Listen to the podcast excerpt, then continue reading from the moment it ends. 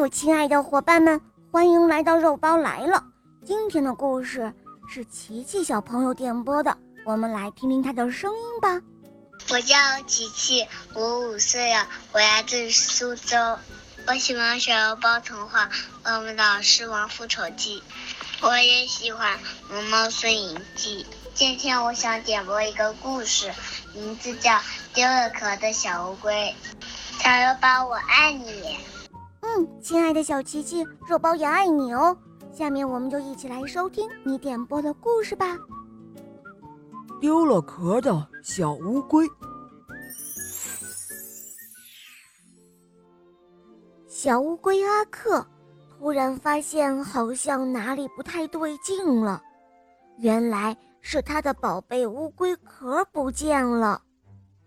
回家没有了乌龟壳，就意味着会有大麻烦。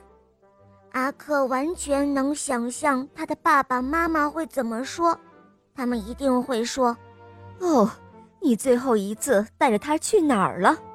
看过你的床底下吗？为什么你就不能够照看好自己的东西呢？”嗯，就是，每次你都这样，哎，真是拿你没办法。阿克告诉海滩上的游客，他的壳子长什么样子，问他们有没有发现什么。可是谁都没有看到过他的宝贝壳。鲸鱼表示十分的同情，他建议说：“要不你去问问救生员。”阿克心里想：“嗯，这倒是一个不错的主意。”可是。救生员都太忙了，他们只是朝着失物招领处指了指。阿克满怀着希望地翻来翻去，可是这里根本就没有他的宝贝壳。阿克忍不住去想他的那个不知去向的宝贝壳的下落，他想到了种种不好的可能。阿克觉得。他可能再也找不到自己的宝贝壳了，哦，也许它永远的丢了。阿克难过的想着。就在这个时候，一个让人兴奋的好主意蹦了出来，他可以给自己做一个崭新的壳，比以前的那个还要好。于是阿克拿起了他的袋子。去收集可以用来制作他的宝贝壳的东西了。他发现了旧的东西、没人要的东西，还有有趣的东西。很快，他的袋子就变得又大又鼓。于是，阿克决定开始造他的壳了。阿克改造起一个鲜红色的沙滩桶，可是这个新壳相当的不舒服。而且让人非常的失望。接着，他试着把一些旧报纸折叠了起来，可是报纸有点受潮了。阿克全身都沾满了脏脏的黑墨。正巧，一位好心的路人给他一堆气球，阿克把它绑在了一起。做了一个超轻的气球壳，可是气球似乎也做不了好的壳。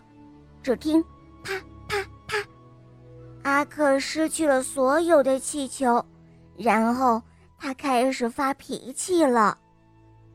阿克怒气冲冲的边跺脚边往前走，正好经过一个漂亮的螺壳旁。他想，这个应该可以成为极好的替代壳了。可是，脾气暴躁的寄居蟹先生让人感觉不是很大方。